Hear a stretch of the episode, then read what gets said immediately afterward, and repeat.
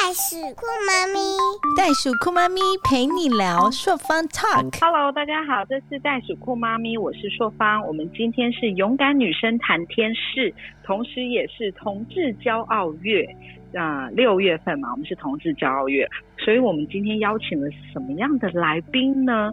哇，这两对真的是不得了了。第一个就是我们的为叛逆女孩 c o n y Hello c o n y Hello，大家好。c o n y 跟我们是在岳阳连线，他现在在 Perth，对不对？澳洲的对我现在在博斯西澳。那我们再另介绍另外一个是大舌头彩色的心灵交流主持人玉竹跟维嘎，Hello，Hello，大家好。嗨，维嘎。还有喵喵，Hello，喵喵。Hello，大家好，我是袋鼠酷妈咪的制作人喵喵。我们今天就是由制作人来发问，制作人先当主持人。今天我可以就是直接当来宾，跟我们两队的 Podcaster 一起交流。我们今天为什么会想要来聊同志骄傲月？主要的是原因是因为，其实我跟硕方我们的成长的背景，其实我们身边都一直有很多同志的好朋友，lesbian 也有，然后 gay 的朋友也有，呃，甚至其他的朋友都有。那我们发现，我们身边的很多人其实对这个族群他的了解也是很有限，包括我们自己。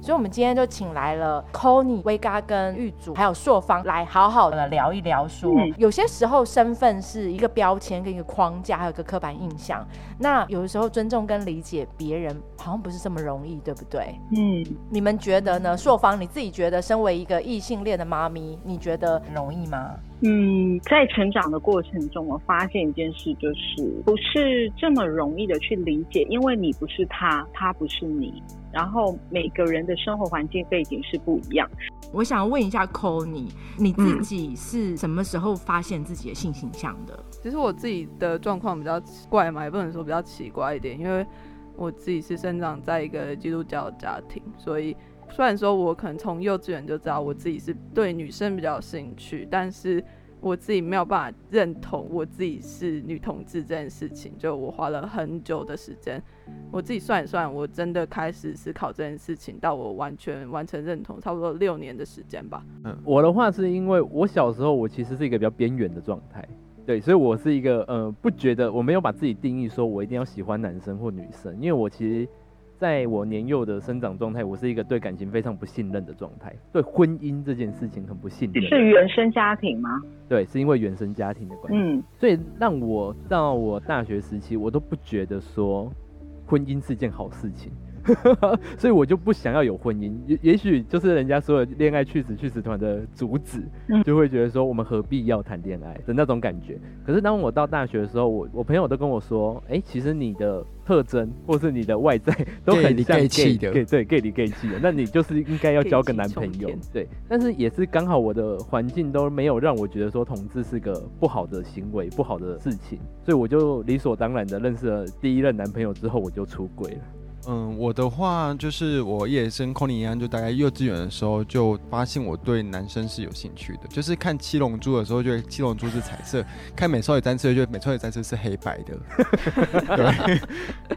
然后我知道，呃，很小就知道我喜欢男生。然后我后来不是因为当护士，完全我读的是女校嘛。那时候开始，我就觉得我进去的是一个黑白的学校。跟我进军校一样？对对对对。但是我在里面也有交往过女生，嗯对对对。那我从认认知自己是男同志这件事情，其实从小就是。那真正到确定，应该是算是在国中三年级后，要高一前、五专前这样子。对，就跟家庭发生革命。那个年代很常会出现在新闻媒体上面的同志讯息，几乎都是负面的，像是什么同志轰趴啊，或是什么的。像是威嘎他妈妈就是因为在电视上看到很多这些类的新闻，他们在不管什么家族聚会啊，很多他们的谈论也可能会在抨击出柜状况，他面临的挑战就会变成说他的社会舆论都会是不好的状态。但是像我的出柜，我的周遭的朋友都会让我觉得说同志并没有不好。嗯这个风气跟这个社会教育的差异，可能就会造成我们不一样的心境。所以我没有经历过被霸凌你们有这件事。曾经有因为自己的性倾向比较明显，然后在团体中有一点比较非主流而被霸凌嘛 c o n y 或者是玉竹跟威嘎，你们有吗？因为像以前我们有些同学比较胖就会被取笑啊，或干嘛？你们曾经有过这样的经验吗？嗯，我自己是还好诶，因为其实我自己的生长状况，可能因为我自己都还没有认同我自己是女同志，所以对我自己来说并没有被霸凌的问题，而且我自己也是人高马大的，实在是没有人 敢霸凌我。哦，对，狱卒有被霸凌过，对，我的话也是真的是因为性别气质被霸凌，可是因为一开始我被霸凌的时候，他们很常笑说我的眼睛很像女生。然后我讲话方式也很像女生，然后因为我是从都市高雄嘛，然后转到乡下地方云林，所以那边的小朋友也都没有办法接受说，哎，你都市人讲话温温柔柔的，嗯，所以他们就会觉得说，哎，你就很像女生，就像我那时候就被取名叫什么王小姐啊，我连毕业纪念册上面都是王小姐什么的，就算你表达说我不喜欢王小姐这个名字，因为我不认为自己是女生啊，然后他们还是会硬说你就是王小姐。所以用语言霸凌这样，可是他在你的就是心灵上有造成很大的影响吗？嗯，其实那时候也不只是像外观这样子的霸凌而已，其实这样会是一个连锁效应。当他们找到一个霸凌你的点的时候，他们会用各种方式。嗯，什么样的场合或者是什么样的时机点是适合去发问说，哎，你是同女同志吗？还是 Are you gay 这样子的的问题？我觉得是要看你跟那个人的交情。就如果你是第一次遇到的陌生人，我是通常不建议这样子问，他们会觉得被侵犯，对不对？就如果那个人是没有出柜的状态的话，他会觉得说你这样很冒犯。所以我觉得，真的就是因为可能人跟人之间不一样，有时候我们是不是要抱着一个比较尊敬跟敬畏的心去看待不同，不要很骄傲的觉得啊，我以为是这样，其实就根本不是，因为不一样，所以就是没有办法，是不是可以承认我们就没有办法完全同理，所以就试着去尊重。应该是说，我会觉得，如果要问，因为这种是嗯比较会被认为是私领域的，就是像是信箱这个问题的话，这个门开关的大小，我觉得会很因人而异。那变成是说，我我会建议是，如果是有一些用关心的部分去问的话，可能会要先被动式，因为有时候身为同志的我们会希望我们主动去跟你告知。说我是一个什么身份？因为这样子的话，你才是会被当事者认定说你是我信任的，或是我想要倾诉的对象。你这被升华到那个阶段的时候，他们自然而然就会给你开诚布公。对，那其实我们今天的另外一个目的，就是我们想要做一些关于同志的故事跟由来的科普。首先，我想要请问一下 c o n y 这边，你可以来跟我们分享一下，为什么六月是同志骄傲月啊？那硕方，你好，以前在美国也有类似的经验，还有威嘎跟玉主都可以来跟我们分享一下，就是因为我们很多听众是妈妈。那什么是同志骄傲月？为什么我们有这个骄傲月这样子？嗯，六月同志骄傲月其实一开始的起源也是从美国开始的啦。那就是我自己有去查了一下，在一九六九年的时候，美国嗯在纽约的那地方有一个还蛮有名的时尚酒吧。那那个时候其实同志的处境都还蛮惨的，就就连要有一个地方去都很困难。然后那时候同志酒吧跟台湾以前一样，就是警察没事就会去临检，而且那些同志其实都是有点像是手无缚鸡之力吧，也没有办法说那些警察是做错的。就算他们什么都没有做，警察随便去临检要对他们干嘛也都可以，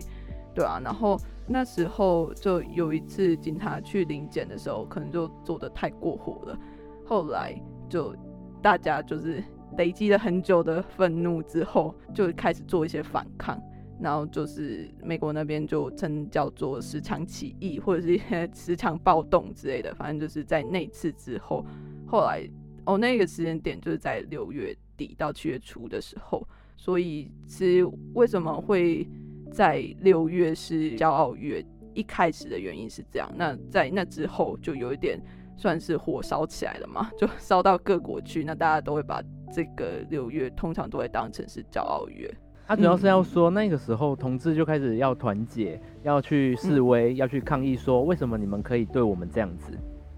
就因为这个十强，对，因为这个十强暴动事件，导致说让同志想要站出来跟你们抗争了。我不想要再被关在下面了。对，所以导致致大家就走上街头，然后去游行了三天。哎，所以同志骄傲月主要就是要游行，是不是？他主要做些什么嗯，？应该是诉求，因为那个年代其实，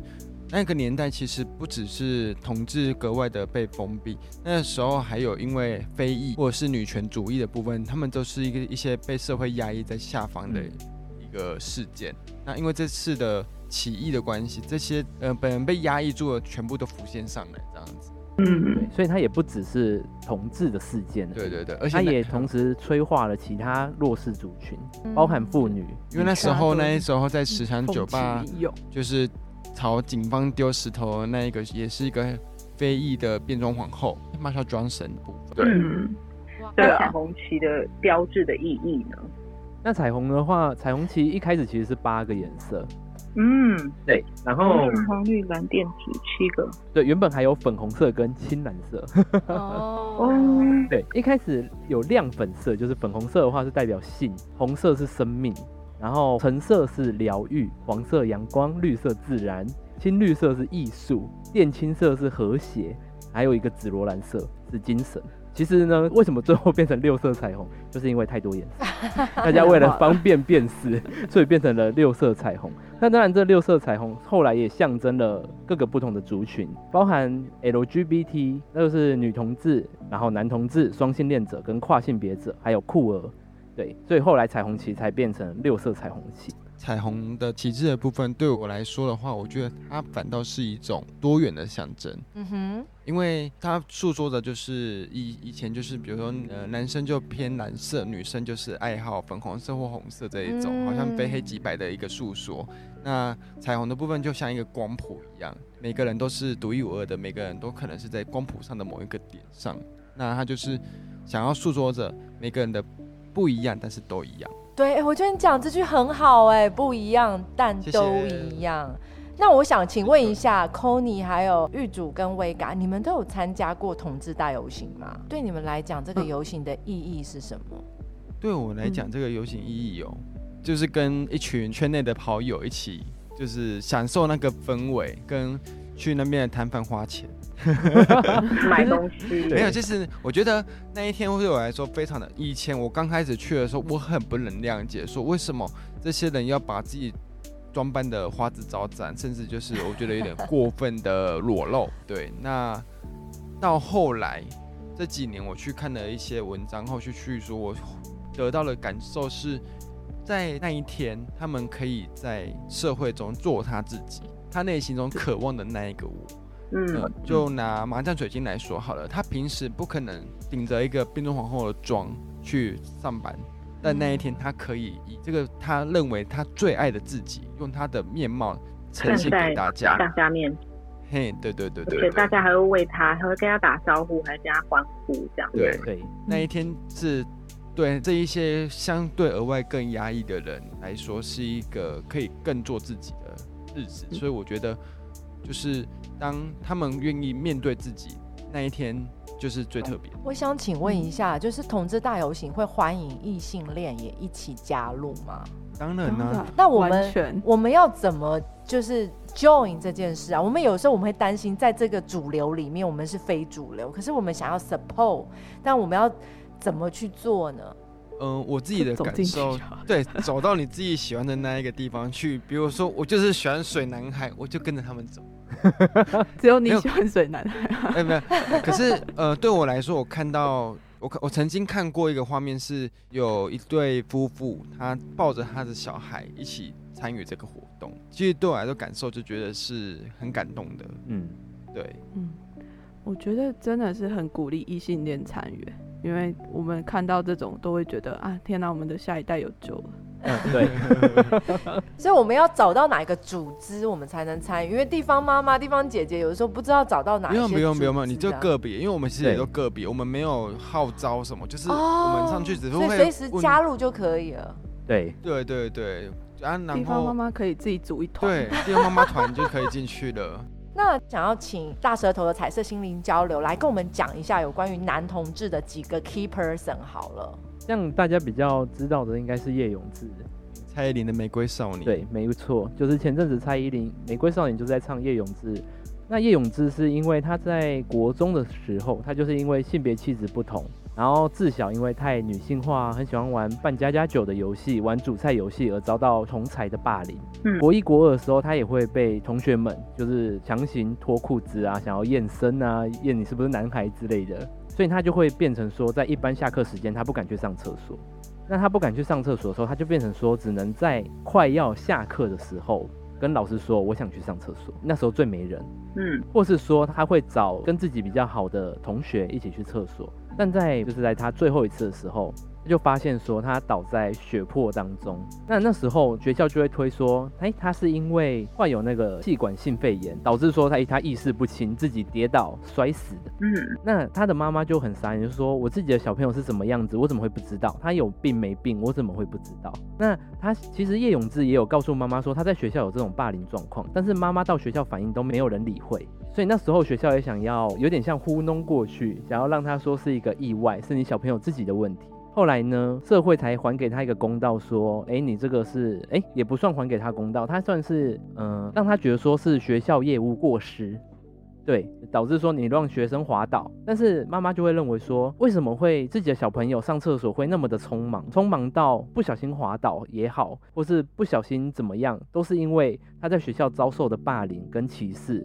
让他连上厕所都战战兢兢。所以这个玫瑰少年叶永志，他的妈妈呢也会参与各个性平运动。他有一个名言嘛，就会跟大家说：“我救不了我的孩子，但我要救跟他一样的小朋友。哦，在一九九四年的时候，如果你要上维基查的话，你要查的是一九九四年呃北女中的学生自杀事件。那他们是两个女生嘛，就一个叫林清慧，一个叫石雅纪。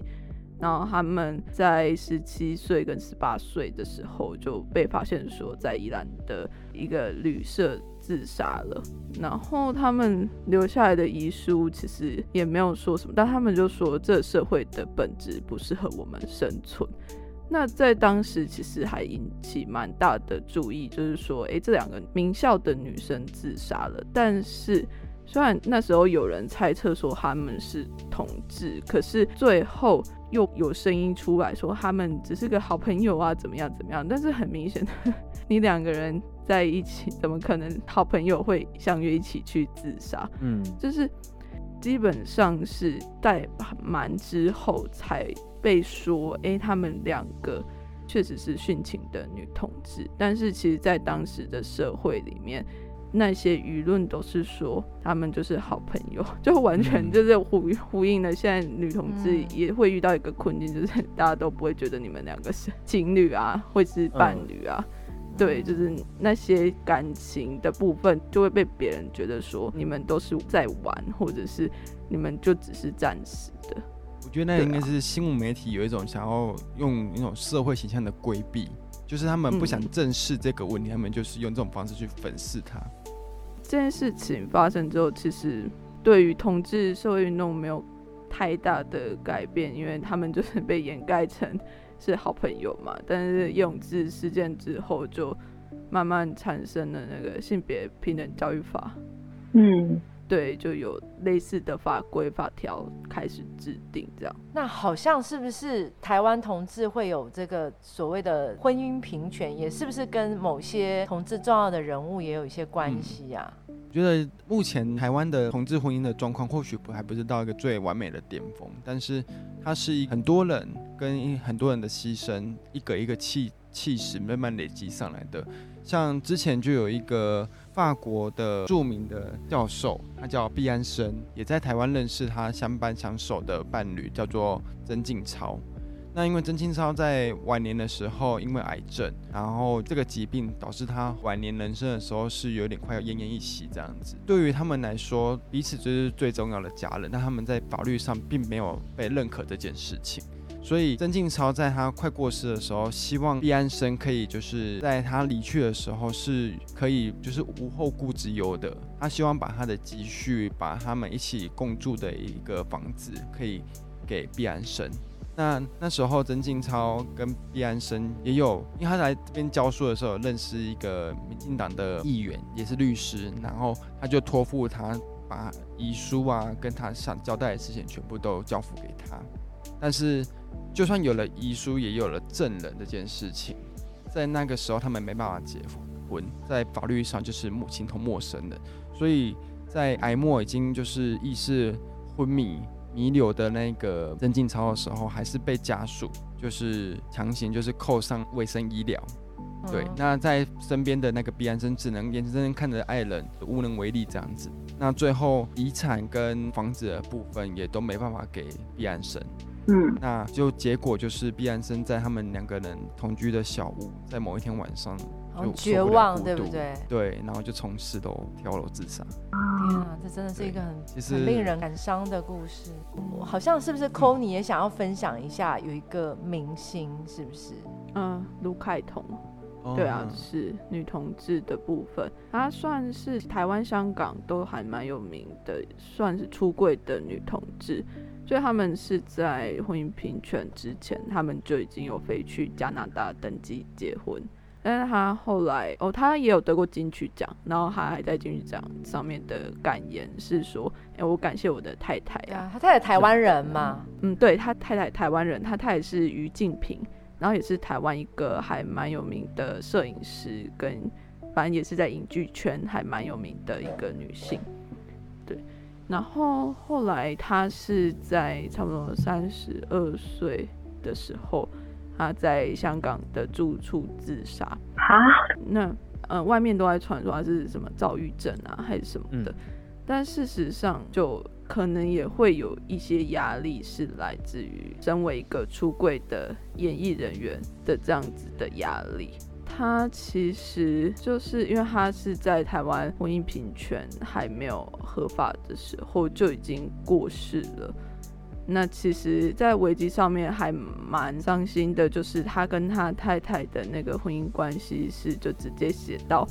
二零一六年到二零一八年他过世那个时候就没有了，就是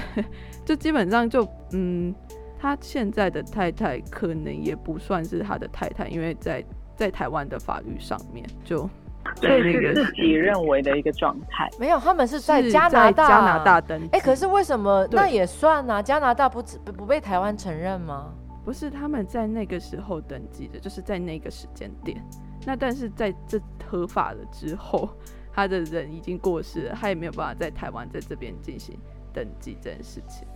你就是在台湾就是不不合法啦，这样子讲好了。他在加拿大是合法的，可是你只要回到台湾，哎、是这样子吗？如果我是在加拿大登记或美国登记结婚，那我在加拿大是是就是他是不是 international 的、啊？就是说我在你是加拿大，你是夫妻，但是你只要跨过了这个国域后，啊你来到台湾，你就不是。所以这是最近台湾多个州啊，他们有一些是合法的，合法的有些是不合法，在在美国的州跟州之间也是这个样。嗯，那台湾近期就在争取跨国婚姻这件事情，就是为了要争取这件事。嗯，哦嗯，因为比如说，好，假设设法国是可以接受同志婚姻的，我台湾也现在也可以的嘛。那我跟法国的法国面包男朋友就是结婚的话，那在他们国家跟我们国家都是认可的，那没有问题。但是很多像是日本或是台湾跟我们这个事件是没有达到平衡的的情况下，他们也是有这样的需求，但他们现在是争取说，渴望是至少那个日本的伴侣来台湾的时候，我们是夫妻或是夫妇或妻妻。对，但嗯对对对，在这个就领土内的的时候，我们是有法律效应的。你们可能会遇到的问题，我们可能没有遇对，到。没错。嗯对对那现在有一个很呃 interesting 的话题，就嗯是说你们会想要去有小孩这一块吗？哦，我觉得有小孩这个又是另外一个 需要争取的部分。嗯因为，其实台湾在这一块收养的部分蛮不足的，就是像好，我举女同志来说嗯好了，女同志现在有一些女同志是已经有小孩了，但是呢，当两个女同志在一起，虽然说他们是结婚的状态，但是那个小孩是没有办法共同抚养的，没错。因为同志转法里面就是没有规定说这小孩是可以让两个妈妈或者是两个爸爸一起抚养，所以他就算你们是已经登记结婚的状态，小孩子还是只能有一个妈妈或者是一个爸爸的这个状态。对，那就很困难啊。就 你能够想象一个家庭，然后就另外一个人，他就只能被当做是你妈妈的同居人，而不是就跟你是有关系的，就不能叫你妈妈这样子。对，就是法律上他不承认他是你妈妈，是他也没有办法做你的监护人什么的，所以其实这也是目前还需要再努力的部分啊。嗯，我们可以为同志做一些什么啊？就是在什么专法变成正常的法律，我们一般的普通的人，地方妈妈、地方姐姐、地方爸爸，我们能做些什么？我自己是觉得，就是当你已经尝试着把这个世界变得更友善的时候，其实你就已经在做些什么了。当你愿意开始去理解这些资讯，当你开始去愿意说接受，诶，有这些人是跟我们不一样，然后不带一些歧视的眼光去看他们的时候，其实这就是已经是很大的一步了。因为我们当我们在做这些社会运动的时候，其实更需要的是有大多数的人是理解这件事情的。那我觉得有一个比较，我自己在澳洲这边听到的一些同志友善的呃爸妈们，他们会做的事情就是，他们可能会在身上带一些彩虹小物，哦就让大家能够知道说，诶，我这个妈妈她带着小孩，然后她身上有一个彩虹小物，那这个爸爸他带着他的女儿，然后身上有个彩虹小物，那是不是就代表他是一个支持的态度的感觉？对啊，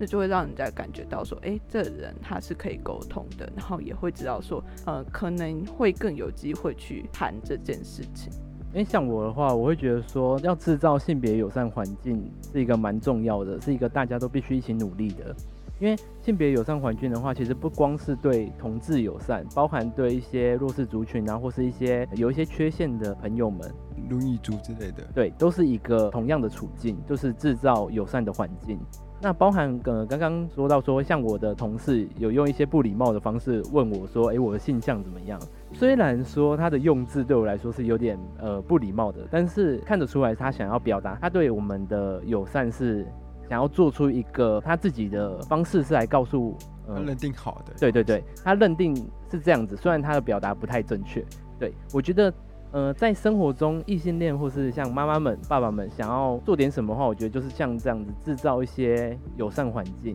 呃，不要说说，哎，谈到同志就有点避而不谈。有些像台湾社会中，目前还是有很多人是选择避而不谈的。嗯，但有时候我觉得说说几句，说，哎、其实他们觉得没什么。我觉得像这件这个一个那么简单的一句话，说，哎、其实我觉得还好。其实我觉得，哎、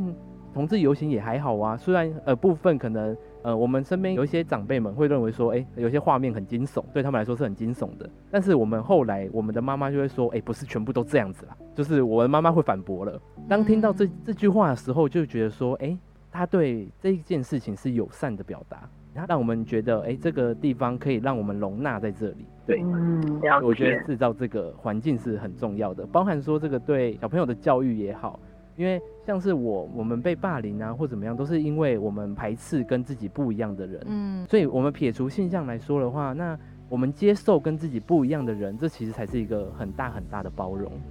我很感谢今天有这样的机会可以访问到你们，这样我以后就是在不同的场合环境，甚至说我都希望我的小孩子去参加同性恋的大游行，还有同性恋的野餐，嗯。我觉得是一个很棒的活动，就是去认识、了解。而不要去排斥他，在你不懂的时候而去排斥他。其他的人也是很努力的在这一个族群里面生活，很努力的前进。这样子，而且从你们的聊天过程中，我都知道说，其实你们很多的知识在我们的谈话之间是传递给我们的听众的，我觉得是很棒的。真的非常谢谢两个频道的 podcaster 一起来参与这个节目。那我想要请两位频道的 podcaster，就是我们有一个口号，就是 keep going, keep fighting，相信自己，勇敢前进。然后我觉得这超适合我们今天的主题讲的，对这就是很好的收尾啦，我们大家一起喊这好，好 keep going keep fighting 相信自己勇敢前进